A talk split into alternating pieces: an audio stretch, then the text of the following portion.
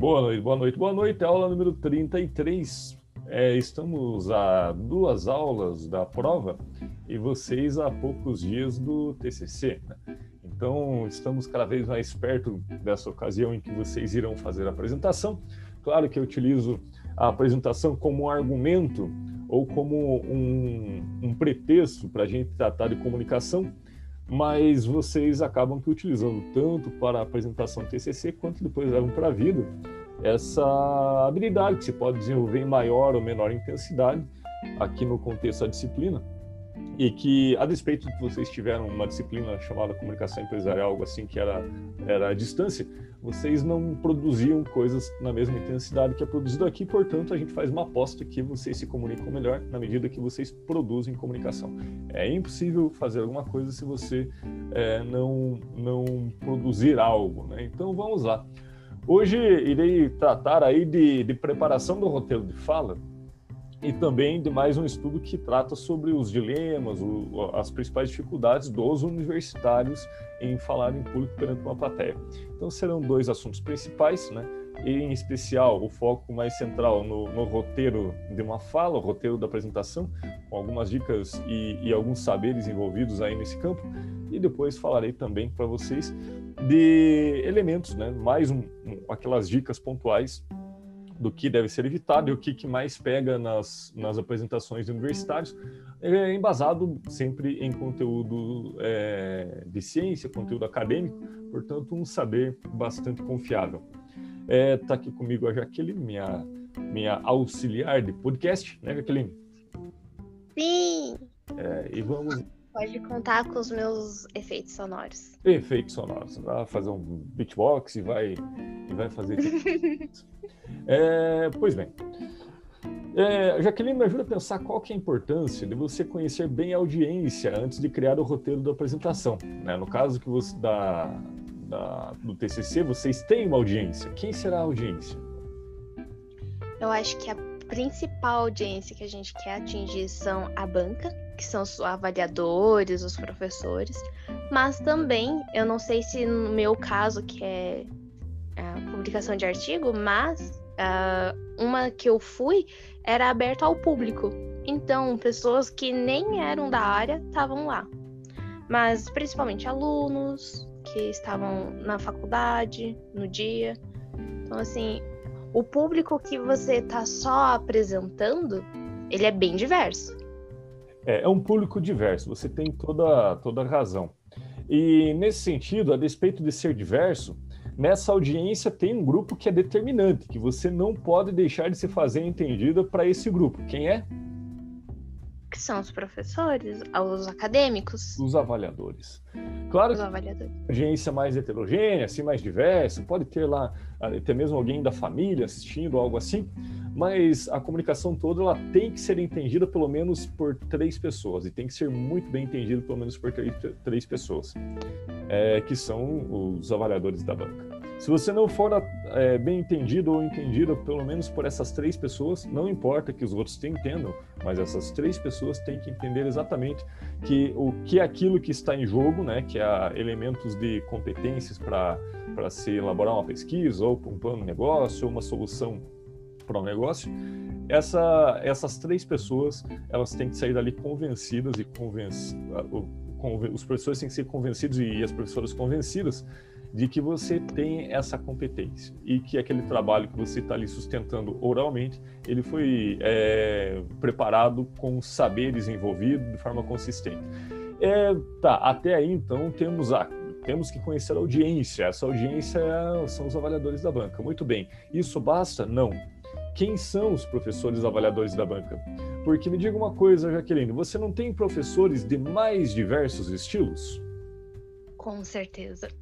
Ah, tem sim. Tem professores que são muito mais formalistas e, portanto, tua apresentação ela deve ter uma diretriz muito formal. Tem professores que são menos formalistas e, portanto, permitem alguma linguagem é, mais adaptada, é, um pouco diversa daquela linguagem ortodoxa, ortodoxa acadêmica, né? E, e, portanto, você tem que conhecer muito bem quem será a tua banca. É, muito próximo da data da banca, ou até mesmo com alguma antecedência, você vai saber quem é, o, quem é a banca, quem compõe a banca. E você já sabe mais ou menos como aquela pessoa se comunica, como ela entende, como ela fala. E quanto mais você se aproximar dessas, desse estilo de comunicação utilizado, sabidamente utilizado pela banca, maior vai ser a chance de você fazer entendido. Porque é a mesma coisa que você se deparar com alguém é, que você não conhece e você usar assim uma linguagem, um estilo de comunicação que essa pessoa não, não legitima, não conhece ou que tem dificuldade em entender. Não está acostumado. Não está acostumado. Então, se você tem um, conhece muito bem o perfil de quem vai estar na audiência, nesse caso na banca, mas no caso da apresentação empresarial, o perfil dos executivos, no caso da apresentação para cliente, o perfil do cliente, quanto mais próximo ou quanto mais próxima for a linguagem que você utiliza da linguagem da audiência que interessa, ah, você tem saltos enormes de compreensão e, portanto, garante que a apresentação será bem sucedida.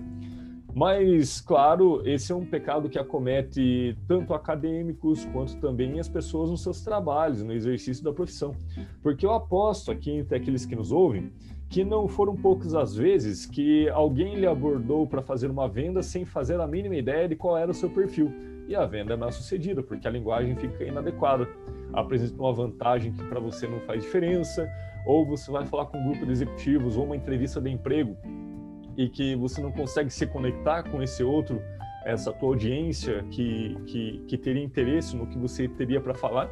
Então, isso é uma questão de, de encontrar o outro na linguagem, e que não é simplesmente jogar assim termos é, difíceis para tentar sustentar algum tipo de erudição, de linguagem difícil, porque no final das contas tem que ser fazer entendido. Né? Agora há pouco é, tivemos uma situação aqui que, que, que a pessoa disse: Ah, dessa forma você vai entender, me dá um, um exemplo na lata de, de uma linguagem que, que entenderia muito fácil.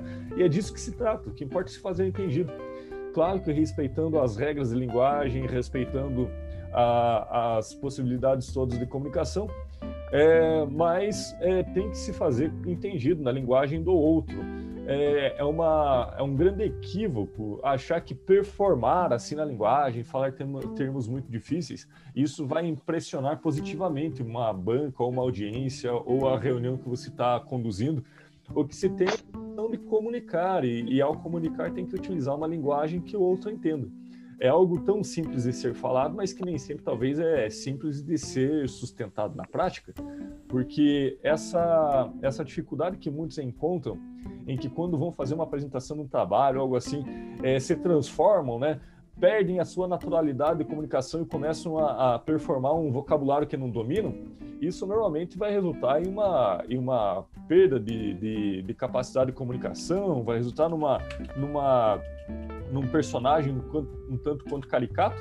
E se isso acontece na banca, a banca, enfim, talvez não tenha prejuízos significativos na nota, mas não é uma, ou melhor que se pode é, fazer de uma performance de banca. Numa reunião, a mesma coisa. Imagina aquelas pessoas que perdem sua naturalidade quando vão falar em público numa reunião. Então, isso passa por usar uma linguagem natura, natural, né, e natural tanto para mim quanto para o outro. É, evitar os jargões, essa coisa toda que já vou falar em seguida. Já falamos sobre os vícios de linguagem, então, isso tudo passa por uma, uma, um roteiro de apresentação, né? Primeira coisa, quem é minha audiência? Com quem eu falo? Qual o estilo de, de comunicação que essas pessoas que estão como minha audiência, elas utilizam? É, outra coisa é você preparar muito bem de que forma você vai persuadir a tua audiência com elementos visuais. E isso é muito importante e vocês já têm condições. A gente já se debruçou sobre, sobre isso durante muitas vezes aqui na disciplina, onde avaliamos é, formas de comunicação visual, né? passamos por, por muitas, muitos elementos lá, da, desde a semiótica até cores, é, formas que te ajudam a comunicar né? e, e sustentar uma ideia como apoio àquilo que está sendo dito. Então, é, ter, ter em mente como que, que a apresentação será exibida, qual que é o instrumento que vai auxiliar você fazer essa transmissão de, de, de ideias né, de forma persuasiva, que convença, isso também vem de um preparo de qual é o melhor meio, como que a minha apresentação pode ser mais persuasiva. É, Para isso, né, é, tem que ter também muito claro qual é o objetivo da apresentação É de convencer? Muito bem. É convencer que o negócio é viável? Faça uma apresentação nessa direção. É de convencer que você fez uma pesquisa importante? Muito bem, traduza na sua apresentação que a pesquisa é muito importante e utilize todos os, os meios possíveis, áudio e visuais, né, para que você consiga sustentar essa ideia com relativa facilidade. É, para isso você pode escolher muitos formatos, né? Antes a gente só tinha o PowerPoint, né? Era, era a coisa padrão, talvez até hoje seja, mas você tem outros aplicativos mais dinâmicos e que conseguem é, te, te ajudar nesse processo de performance de apresentação. Vocês conhecem outros apresentadores além do PowerPoint? Eu tenho um aqui na minha cabeça, mas eu não lembro o nome dele. Ele é muito parecido com o PowerPoint, só que ele é mais voltado para apresentação de vídeos é, e é online também. Então, é. só que eu esqueci o nome. Vou pesquisar aqui. Isa me fala. Deus, consegue lembrar? Oi? Consegue lembrar de algum apresentador além do PowerPoint? Tem o do Mac, que no caso, que no meu tem, que é o Keynote que ele vem. É uma espécie de, PowerPoint também. É uma espécie de PowerPoint. E tem também outro que, que muitos de vocês utilizam, utilizaram, já viram utilizando, que é muito dinâmico, que é o Prezi. Né? O Prezi tem uma lógica de apresentação que é mais dinâmica que o PowerPoint naquelas telas estáticas e que também te auxiliam, geram curiosidade no, na, nos elementos visuais e se você utilizar bem, com um, orientado, né, é, pelo que já discutimos da, da forma de utilização das cores, dos elementos, dos ícones todos, isso pode ser que, que seja um elemento a mais para que você transmita a sua ideia de forma persuasiva, torna a apresentação interessante. Porque convenhamos, né, aqueles slides comunzinhos de bate-tela, é, aquilo lá não é, pode ser melhor, uma apresentação tão preciosa como o TCC merece uma apresentação mais elaborada, né? É, também o que, o que é muito importante, a gente já passou por isso, né? Seria aquela rota da apresentação, né? É os pontos, né? As diretrizes da apresentação. E eu não estou falando dos capítulos do teu TCC. Do teu TCC. Eu estou falando do, daquilo que é importante dentro dos capítulos. Porque não basta colocar lá apenas ah, planejamento financeiro. É, ou basta colocar lá referencial teórico e falar de cada é, só o tópico de cada capítulo que já está lá. O importante é que ideia aquilo traz, qual é o argumento de cada um da, daqueles tópicos que você está trazendo. Então, nesse sentido, quando vocês se dão conta que o, cada tópico ele traz um argumento, que até mesmo a demonstração financeira ela tem um argumento, ela, ela argumenta se aquilo é viável ou não é viável, é, um layout ele tem o um argumento é demonstrar em vias visuais como a coisa funciona na prática e que você utiliza aquele layout para que a pessoa tenha acesso imaginariamente no que aconteceria naquela planta. Aí, aquela planta industrial, fabril, o que o valha, vocês começam a utilizar esses elementos semióticos, figuras imagens, uma apresentação de uma outra forma. Vocês ficam o tempo todo é, sustentando um argumento. Não é a imagem pela imagem, não é o texto pelo texto. O texto apoia um argumento, ou de viabilidade, ou de como funciona. Então, é, quando você consegue virar essa chave, você acaba que fazendo apresentações é, que são mais interessantes. Você não vai simplesmente ficar reproduzindo, ou muitas vezes correndo o risco de ler os tópicos, porque o tópico todo mundo lê, mas tá, qual que é a função dele, qual é o argumento que, que ele sustenta. Me falaram aqui que tem o Canva, né, que é uma possibilidade, é, e também o genial.ly. É, o Canva me parece que ele é adequado para apresentação de, de, de, de, algumas soluções gerenciais. Não sei se o Canva pode ser adaptado para o TCC, que imagino que o TCC ele vai ter uma complexidade maior. Mas... É que o Canva que eu comentei ali, perdão interromper, não é o Canvas, ah. o processo administrativo de brainstorm. Mas ele é realmente é um, um programa que é o que eu estava comentando, que você faz apresentações que é bem interativas, você pode colocar links, é, ele é bem completo nesse sentido e é Canva, é hum. esse mesmo. Então, eu já utilizei ele para várias apresentações e para quem quiser, quem estiver nos ouvindo, fazer currículo, ele também é possível. Ele é bem completo. Hashtag fica a dica. E o Genial LY? Ele é muito parecido também, só que ele é uma versão mais melhorada e ele é em inglês. Então tem essa, essa condição Quem... Mas ele é bem bom também. Mas então vai lá pro, pro Genial. É, claro que quando você faz então um roteiro da apresentação, é, coloca ele posto numa, numa ferramenta da apresentação interativa, intuitiva pelo menos, você começa a criar uma dinamicidade na sua narrativa, né? Porque a apresentação é uma narrativa. Você tem um início, um meio e um fim. É, se a pessoa não tem, claro que o início tem que gerar curiosidade, o meio tem que gerar justificação e o final tem que ser persuasivo, é, de convencimento, a pessoa vai fazer uma apresentação previsível, monótona e que, que deixa muito a desejar. A apresentação ela tem que começar de forma provocativa, deixar as pessoas pensando. No meio você justifica e ao final você é, é, é, é, é bastante eloquente ao apresentar uma solução, uma resposta para aquilo tudo. E isso tem uma estruturação de narrativa. Uma narrativa tem um início, um meio e um fim. Então, pelo amor de Deus, não façam aquelas apresentações que o sujeito chega, bom, eu sou fulano de tal e essa é a minha parte. Ou a gente não está falando de parte, a gente está falando de uma construção linear, que tem que ser um argumento contínuo, fluido, nada de ficar fazendo parte, parte, parte, porque a gente não está falando de, de, de Jack Stripador para falar em partes, né? Então, é, façam uma narrativa coesa. Meu xará, viu? Não fala mal. É, temos a Jack aqui, só que essa Jack não não não não não não, não faz a parte. Não faz as partes, né? Não faz continuamente. É, storytelling. Então, o storytelling, é, o storytelling é uma contação de histórias, né, o que tem ampla utilização no marketing e faz toda a diferença. É, deixa eu pegar aqui, por exemplo, é, um, um, perfil do Instagram, eu vou fazer aqui um jabá, né? Deixa eu pegar aqui um perfil do Instagram que faz storytelling de uma maneira genial, mas para algo aplicado pra, pra, para o bem, digamos assim. É, quem estiver aí com o celular na mão, procura, por exemplo, o, o arroba. Calma aí, focinhos.curitiba. Focinhos.curitiba. É uma ONG que trata aí de buscar lar e adoção para os cachorrinhos abandonados, né? E, e ali eles fazem storytelling, que isso me encanta toda vez que eu, que eu passo por aquele perfil porque eles, eles, ele, a missão deles, né, é arrumar então uma, um lar ou algo assim, uma, cuidadores para animais abandonados. É, mas a forma com que eles expõem a história de cada, cada animalzinho, cada, cada cachorrinho lá, é uma história envolvente, né? É, vou dar um exemplo aqui.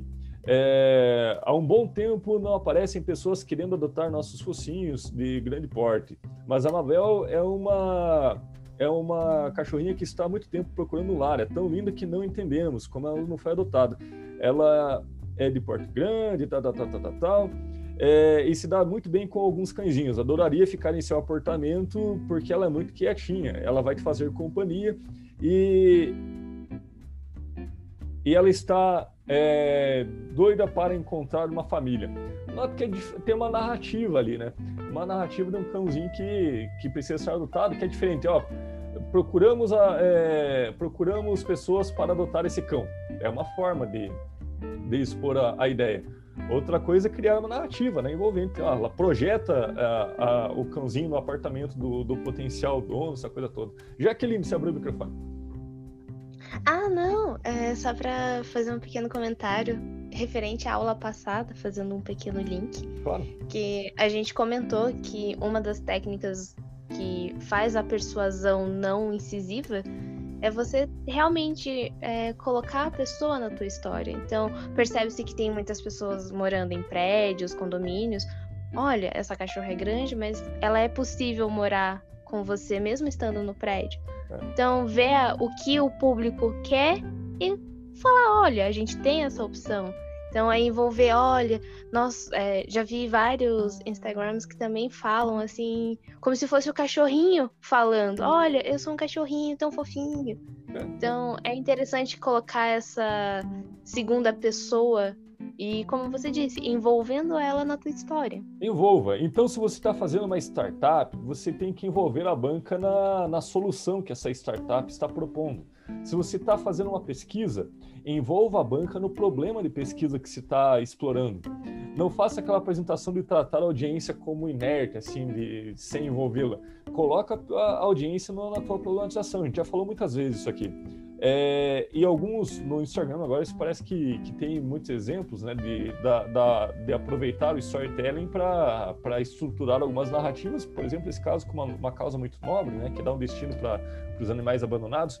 Mas note que isso é aplicável a tudo, a tudo. Se você vai fazer um argumento na sua empresa, você tem que ter início, meio e fim, e, se possível, né, envolva a audiência para que ela compreenda, que ela te acompanhe nessa jornada. A gente chama de jornada, inclusive, na, na, na no vocabulário da, do, do storytelling, né? É, pois bem, então faça essa estruturação. Não deixe para improvisar isso ou fazer uma apresentação monótona. Envolva a audiência, coloque a audiência para pensar contigo. É, faça argumentos per persuasivos durante. Não fique naquela coisa expositiva, só mandando é, dados informativos, que isso o pessoal vai dispersar. É, também tem a, a questão de, de, que já passamos tantas vezes por aqui de treinar, treinar e treinar e treinar. Tem que treinar, não adianta. A comunicação não é o que se aprende da noite para o dia. A comunicação é o que se faz, que é, se aprende fazendo, se desenvolve fazendo muitas vezes. E nesse sentido, você ainda tem tempo, aqui na disciplina eu tenho dado esses estímulos em, em, em termos de atividades, né? atividades avaliativas, inclusive, de vocês produzirem comunicações para se comunicarem bem, para desenvolverem competências, que vai ajudar não só no TCC, mas em outras situações. Mas façam essas gravações, se percebam, leiam em voz alta, é, vejam se, se a, o seu tempo de fala está adequado, se as pausas entre a, as frases está adequada, porque senão você acaba que correndo o risco de fazer uma fala tão lenta que dispersa a audiência ou também tão rápida que parece aqueles políticos com um tempo curto de, de propaganda eleitoral e que você mal consegue acompanhar o que está sendo dito. Então, nesse sentido, mensure o tempo que você tem disponível, no caso será ali em torno de 20 minutos, e ensaie, grave exaustivamente, grave, grave, se veja, perceba, porque é só por esse caminho que vocês não vão é, cometer os erros mais comuns na comunicação oral, que hoje o artigo, outro artigo que, que fala, que trata desse assunto de comunicação entre universitários, ele vai trazer lá que a repetição de conteúdo é um problema crônico nas apresentações, ou seja, fica dando voltas, repetindo informação de outras formas, enquanto o, essa narrativa, então, ela fica dando voltas e não anda. Então, nesse sentido, você tem como perceber isso, se preparando antes, gravando e se percebendo. Já falamos aqui também, e o artigo de hoje traz novamente, cuidado com o uso dos jargões. Né? Não porque simplesmente eles são coloquiais, mas os jargões normalmente eles dizem de uma tribo, de um grupo muito pequeno à sua volta. E quando você utiliza esses jargões com pessoas que não fazem parte desse grupo, ele soa estranho. Às vezes até mesmo as pessoas nem conseguem saber do que se trata. É... Tem um problema também às vezes uma coisa que pra gente tem um significado, pro outro tem outro significado e nem sempre é bom. Claro. Uh, vem um exemplo aqui muito nítido. Por favor, não censurem, não é o que vocês estão pensando. Uh, em Portugal, o MM vermelho se chama Gozão. É um personagem e aqui no Brasil, se falar isso, meu Deus do céu, a mentalidade de 12 anos explode, né? Explode. É, temos outros, outros exemplos também. Hoje à tarde, né, eu tratava de um assunto de, de entrevista de emprego e aí nós falávamos da necessidade de fornecer feedback. Né? Mas aí tinha uma pessoa na sala em que ela é recrutadora de pessoas e ela falou: não, mas esse feedback não é adequado mas a, o, o, o, sentido que estávamos dando para feedback era diferente do sentido que o RH dá de feedback. A gente estava falando o seguinte: precisamos dar uma devolutiva, mas não de dizer se a pessoa está certa errada ou algo assim. Mas ela tomou o termo feedback no uso mais comum na administração, que é ser diretivo, dizer o que está certo, o que está errado, algo assim. A gente tirou um desentendimento de uma palavra que, que tinha sentido diferente. Matheus, queria falar algo? Não, não, é nada não. Tá bom, qualquer coisa é só avisar. Olha é o medo, que... olha o medo, não, olha o medo. É que a Jaque falou do negócio aqui, daí, é, antes de você falar, e me veio uma cena que eu lembrei na, quando eu fui para Portugal, de um anúncio que eu vi. Qual foi? Da, tava, era um, deixa, eu tenho acho que a foto aqui, eu vou até mostrar aqui. É. Era de um desodorante, sabe? Daí a legenda tava assim, é, é, é, como é que era? Ah, tipo, bolas grandes só de macho, sabe? Mas, tipo, pro, pros caras lá, né, deveria ser normal. Pra nós soaria muito, muito estranho, né? Muito é... ofensivo. Então, isso pelo passo número um, que já foi abordado, conheça a audiência. Né? Se você sabe que tua audiência Exatamente. é futuro, algo assim, ou se tua audiência é, vai receber isso num sentido que você não tem certeza que vai significar da mesma forma, então evite, contorne, use outra estratégia, conheça a audiência, conheça a audiência. É, outra coisa, você ter uma rigidez corporal. Agora, outro problema crônico ali, segundo o pessoal do, do artigo de hoje, a rigidez corporal. Vocês já devem ter visto isso muitas vezes, né? O pessoal que vai falar parece um soldadinho de chumbo, né? Porque tá ansioso, ansiosa, ou que tá nervoso ou nervosa, e aí trava, né? Fica com as mãozinhas no bolso, assim, parecendo um, um, um bonequinho congelado. Claro que isso não traz naturalidade para a fala, e tudo aquilo que não traz naturalidade para que a conversa seja como se estivéssemos conversando em qualquer outro ambiente, de forma ainda que formal, é, toda vez que a pessoa muda a postura, que fica mais travado, algo assim, isso prejudica a performance. Já viram os soldadinhos de chumbo é, apresentando trabalho ou não? Já tiveram situações assim? Com certeza, dentro da própria equipe. Claro. É um modo de autodefesa, né? Se eu ficar parado, ninguém vai ver que eu estou nervoso. É, é. E, e também tem aquela coisa, quando alguém está falando para onde eu olho, e aí fica aquele, aquelas, aquela pessoa que não sabe se faz cara de paisagem olhando para nada. Para onde eu olho quando o outro está falando? Olha para quem está falando, né? Presta atenção em quem está falando. Nada de... Ah, mas tem umas horas assim que dá ruim, professor. Você fica encarando, a pessoa te encara, vocês ficam se olhando e aí ninguém pisca. Dá um desespero. Ah. Eu não sou muito bom de oratório, mas quando eu vou falar assim, eu começo a gesticular muito, sabe? O próximo passo, o próximo item é a inquietação, Matheus. A, a... Extremos. Problema. É. Você gesticula muito com as mãos, então? Bastante. É. Isso é problema? Depende. Porque tem pessoas que gesticulam com a mão, inclusive esse professor que vos fala, eu tenho as mãos inquietas também, mas eu, eu acabo que tendo assim um campo imaginário onde minha mão se movimenta e eu não faço com muita frequência movimentos bruscos parecendo um boneco de posto, né? É, claro que, que tem pessoas que falam demais com as mãos. E aí, nesse sentido, as mãos chamam mais atenção que a, o argumento que está sendo é, exposto de forma oral. Então, nesse sentido. Eu falando com você aqui, eu também estava fazendo assim com a mão, ó. Tipo aqui, ó. Ali, ó. Então. Mas, mas uma coisa, você está nesse campo visual, né? Agora, tem, se você extrapola esse campo, aí sim é sinal que exagerou, né? Ah, não, eu fico, eu fico só assim, ó com a mão aqui. Quando eu tô falando, ó, tipo assim, natural, entendeu? Isso é válido. Inclusive, tem, tem uma, uma sei lá, uma, um esquema de, de, pensar isso, que você tenha um quadradinho imaginário na tua frente, onde é teu, teu quadro, e você pode utilizar esse quadro com suas mãos, né? um quadro imaginário. Isso não, não tem problema. O problema é quando esses movimentos são frenéticos e são inquietos, né? E acabam que ficando repetitivos o tempo todo e aí fica parece um boneco de poço, né? Que eles ficam balançando com o vento. Isso tira totalmente a atenção. O pessoal vai começar a prestar mais atenção nos gestos corporais do que no próprio argumento, né? É, já falamos também nos marcadores né, verbais, os NES no final da frase, os marcadores paralinguísticos, os vícios e linguagens todos. E isso não tem jeito, é só você fazendo a gravação, se percebendo, porque se for de improviso, você vai repetir os mesmos erros sempre.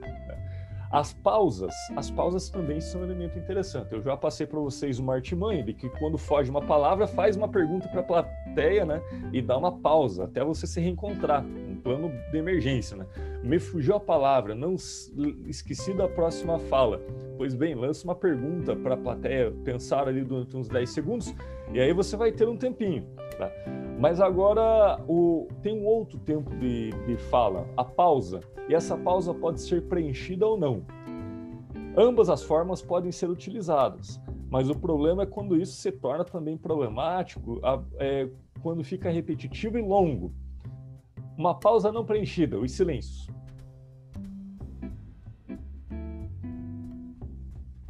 Bizarro. Começa a ficar incômodo, né? Você não sabe se a pessoa engasgou, se ela esqueceu, se ela está bem. Bom, os silêncios, então, eles têm seu papel. Se você lança uma pergunta, dá um tempo. No online pode dizer que travou. Online se pode ficar quietinho e dizer que travou. Mas uh, se você lança uma pergunta, tempo para a pessoa pensar, claro. Não adianta fazer uma pergunta em cima da outra que a pessoa não vai acompanhar, né? Então, se você fez a pergunta, dá uma, uma fração ali de segundos para pensar. Por outro lado, essa pausa preenchida é aquele incômodo. É... Ah, isso é maçante, né? Porque ainda que você utilize é, assim, de uma forma muito rápida e às vezes até despercebida, se isso fica marcado o tempo todo, denunciando que a pessoa não está sabendo, está perdida, está nervosa, está seja lá o que for, isso começa a se tornar muito complicado. Matheus. E como é que faz daí, por exemplo? Porque quando você fala, é, é você está procurando a palavra que você quer usar, né? Você quer que a ideia venha. E o que, que eu posso substituir? Silêncio. Ou pergunta para a plateia algo que dê tempo de você se reorganizar na fala. É, é preferível né, que o silêncio ele, ele seja é, mais marcado, vamos dizer assim, do que aquele é extenso, ou tipo. Isso mata a fala. Mas isso é um vício de linguagem, na maioria dos casos. As pessoas fazem sem perceber. Por isso que é importante gravar. Grava a apresentação e percebe. Imagina que tem uma audiência ali na tua frente, coloca um, um, um espelho ali, ou fala para a câmera, que a câmera não dá para ver a audiência também do outro lado, se só presume que ela está ali. E nesse sentido você vai improvisar uma fala. É incrível que quando se fala sozinho, uh, muitas vezes as pessoas sentem mais dificuldade. Eu, por exemplo, eu padeço desse mal. Se eu for gravar um vídeo sozinho, é um inferno. Não sai de nenhum. Tem que colocar nem que seja um espelho do outro lado ali para que saia alguma coisa. Só que quando eu falo sozinho olhando para a câmera e com essa dificuldade, vem todos os meus vícios de linguagem. Aí aparecem todos ali. E qual é o segredo? Bom, você tem que se perceber. Tem que se perceber. O problema é quando faz sem perceber. Na medida que você fica vigilante, você começa a soltar os és e vê que isso é um problema crônico na sua fala, bom, aí é treinamento. Aí é perceber-se e fazer treinamento até que você supere esse vício, porque é um vício de linguagem. O problema é quando não se percebe. Tem pessoas que fazem repetidamente o, os seus jargões e vícios de linguagem e não percebem. E isso acaba que, que impactando demais na performance. Como resolvo? Pois bem, uso o silêncio, para não ter que ficar preenchendo com uma, com uma sílaba se fugiu a palavra, fugiu a frase, joga uma pergunta para a plateia, para elas ficarem pensando em relação ao que você acabou de falar. E às vezes até é algo simples, né? Você terminou a ideia, fugiu a próxima, retoma a anterior com pergunta. Você já pensa, já, já, já se deram conta do quanto isso acontece no dia a dia de vocês? Você já ganhou 10 segundos aí. Até eles se derem conta se acontece ou não, você já andou com o teu argumento, já se organizou, se relocalizou, né? Que isso é, um, é uma estratégia para você se reencontrar quando você se perde. Esses é muito extenso, ele significa que você se perdeu na fala, e é notável. Ou fugiu uma palavra, algo assim, mas que se for repetitivo, isso é, é muito complicado. Mais alguns mais alguns vícios que vocês tenham lembrado hoje para a gente. Hum. Agora é aquele momento. É. O momento reflexivo? Exatamente, estou com a pose do pensador. É. É porque esses dois, vamos dizer assim, eles abrangem vários, né? Então, gestual, poxa vida. Você sempre, mulher ou quem tem homens com cabelo comprido, tende a querer mexer muito no cabelo, querer ajeitar. É, é. Isso é um vício gestual, mas já foi incluso, é. né? Um, uma coisa que eu acho incrível, é, agora fazendo advogado diabo. Ninguém nunca, quem está me ouvindo, ninguém nunca vai ser 100% uma pessoa perfeita na fala. Então, assim, não é que, ah, mas eu nunca vou conseguir, não é justificativa para você não tentar melhorar é diferente. Você consegue, né? Não é questão do perfeito, mas qual é o máximo que você Exatamente. E mas eu lembro de estar tá vendo, tem uma propaganda muito legal que é um curso de um cara falando sobre é, dicas que dão para pessoas que são tímidas ou introvertidas numa apresentação. E ele fala: ah, olhe para um ponto fixo. Imagine, daí ele faz toda a interpretação exagerada, né? Mas ele olhando fixamente para um ponto. O público vai achar você bizarramente estranho. Não. Não. Ah, olhe para aquele que tá te dando um feedback positivo. Daí só olha para uma pessoa. É, ignora. Hum, Não. É, exato. Então, assim, é interessante que tem algumas dicas que dão que são totalmente errôneas, né? Te deixam mais nervosos ainda. Sim, é, você toca no assunto que é, que é extremamente importante. Muito da ansiedade, do medo, tal, é de medo de frustrar ou de fazer errado. Bom, esse, isso aí é todo mundo vai enfrentar. A apresentação, sempre que você fizer novamente, ela poderia sair melhor, né? Toda vez que você fizer a próxima, vai sair melhor que a anterior. Então, nesse sentido, qual que é o peso que a gente carrega? É que foi feito o possível para aquela ocasião. Ponto. É o possível. Mas, claro, dentro dessa ordem do possível, tem gente que deixa, deixa a desejar, né? Porque você sabe que a pessoa tem mais capacidade. E muitas vezes, por algum tipo de, de comportamento relapso, acaba que não se preparando. É diferente de pensar que existe orador perfeito. Isso não existe, cada um tem seu estilo. Mas agora, você desenvolver o que há em potencial de você para se comunicar bem, ah, isso é na ordem possível, isso é necessário porque a voz, o corpo é um instrumento de assim dos mais complexos, né? Imaginem que se fôssemos falar de música, né?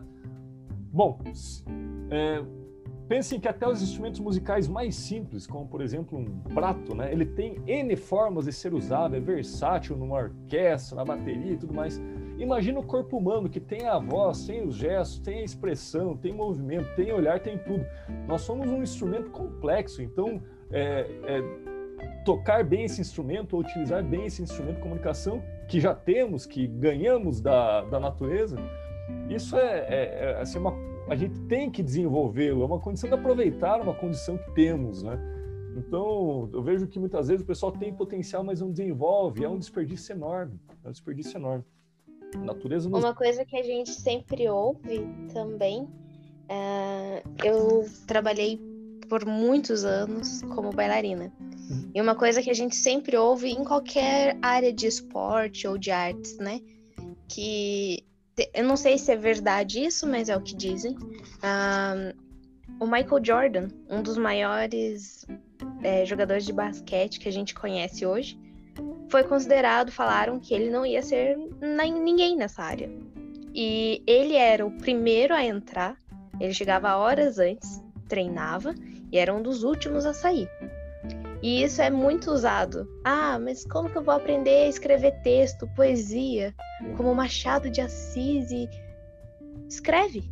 Escrevendo, escrevendo, escrevendo. Sabe? É só fazendo, não tem outra dica. Ah, mas como que eu vou fazer uma apresentação que nem fulano fez? Shakespeare, ele treinava horas antes algo que ele mesmo já tinha escrito. Então, assim, é uma coisa muito de. Ah, mas eu fico coé. Pois é, você já sabe. Já é o, o passo mais difícil. Identificou. Agora muda. O que, que você faz com isso? Eu acho que tem uma atribui a Einstein, né, que é, é, é 10% é, inspiração e 90% transpiração. Não sei se ele disse isso uhum. de fato mas é, podemos tomar essa metáfora, é prática. Vocês sabem que, que, que eu, eu, eu sou também, é, estudo o campo da psicologia, na, e dentro da psicologia a gente tem muito contato com psicanálise, né? e aí tem um cara que se escreve muito bem, um sujeito chamado Freud, escreve de forma linda, assim, você entende muito bem o que ele escreveu, isso que ele escreveu em alemão ainda, né? e, e traduzido fica muito compreensível. É um cara que ganhou muitos prêmios em escrita. Mas o que, que ele fez para escrever tão bem? Escreveu a vida toda. É. Se pegar o pouca coisa. Dá, dá, dá quase é, 30 livros, 25, 24, 25 livros. Muito bem, ao, ao chegar no último, ele está fazendo muito melhor do que fazia no primeiro. Claro, claro, treinamento, né? Treinamento. Então, comunicar é isso, não tem como ser diferente. É por isso que eu ensino. Tem diferença de talento e competência, né? É. Muitas vezes você encontra pessoas que têm um talento incrível, mas é aquele que se dedicou por anos, por horas, uh, dedicou a vida naquilo, se destaca muito mais. do que aquele que só tem o talento. É, às vezes a pessoa tem o talento e não desenvolve a competência, não sabe o que fazer com aquilo, coloca né, em vias produtivas para algo. Produtivo não no sentido de produção, é, mercado, mas algo produtivo para a própria vida, para si, né? Tem uma habilidade, tá? O que, que eu faço com ela? Ah, eu quero desenvolver uma habilidade. Muito bem, então vai lá e faz o caminho das pedras. Treina, treina, não tem como ser diferente. Eu, eu desde a, da, do, da, do tempo da aula de estratégia, eu sempre falava para vocês, não adianta ficar ouvindo sobre uma coisa. Para aprender, você tem que, além de ouvir sobre aquela coisa, ler sobre aquela coisa, tem que fazer, senão não aprende. Se não fazer, não aprende. É por isso que essa disciplina é tão é, provocativa que tem que colocar a mão na massa. Não é só sentar na frente do computador e assistir aula. Não adianta assistir aula sobre comunicação. No máximo, quem está exercitando comunicação é o professor. Quem tem que desenvolver também, junto com o professor, são cada um de vocês. Muito bem.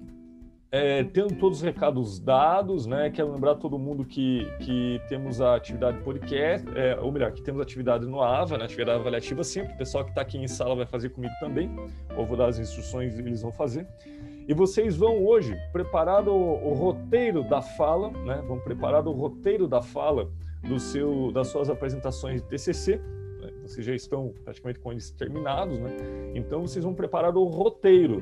Não é a apresentação em si, não é os tópicos que tem lá no template, mas é o roteiro dos principais argumentos que vocês irão apresentar. E volto a frisar, os principais argumentos não é o nome do tópico. O tópico é só o momento em que você vai falar o argumento, aquilo que é necessário. Então, faça um roteiro do argumento persuasivo que vai deixar a plateia reflexiva com vocês, os argumentos de eloquência e que vão justificar de forma compreensível né, aquilo que há de mais importante dentro de cada tópico e, por fim, né, um argumento persuasivo de convencimento. Então, façam um roteiro disso, como que se desenvolve essa narrativa, né? façam um storytelling, né? deixem essa história do TCC interessante para ser apresentada e aí vocês vão carregar para mim lá no AVA. É, vocês terão até o dia, deixa eu confirmar o dia, enfim, vou dar, vou dar o prazo aí de, de. Eu acho que é dia 3 de novembro. Exatamente, o dia 3 de novembro. Então, tem até o dia 3 de novembro, novembro para desenvolver a sua narrativa, a estrutura da narrativa pela qual você vai percorrer e apresentar. Volto a dizer, pelo amor de Deus, não me venham colar os tópicos do template do TCC, que não é isso. É o argumento que está lá dentro e não o tópico. Tudo bem? Perfeito. Quem for fazer sozinho, faz sozinho. Quem for fazer com coleguinha, faz com coleguinha. Não é obrigado a fazer necessariamente com todos os colegas do TCC, embora eu acho que é mais produtivo que seja. Mas é, para fazer qualquer atividade, vocês sabem, tem que se inscrever no grupo, depois habilita a entrega lá na, na pastinha da aula. Tudo bem? Sim. Meus caros, minhas caras, vamos dar tchau para quem nos ouve por podcast. Tchau.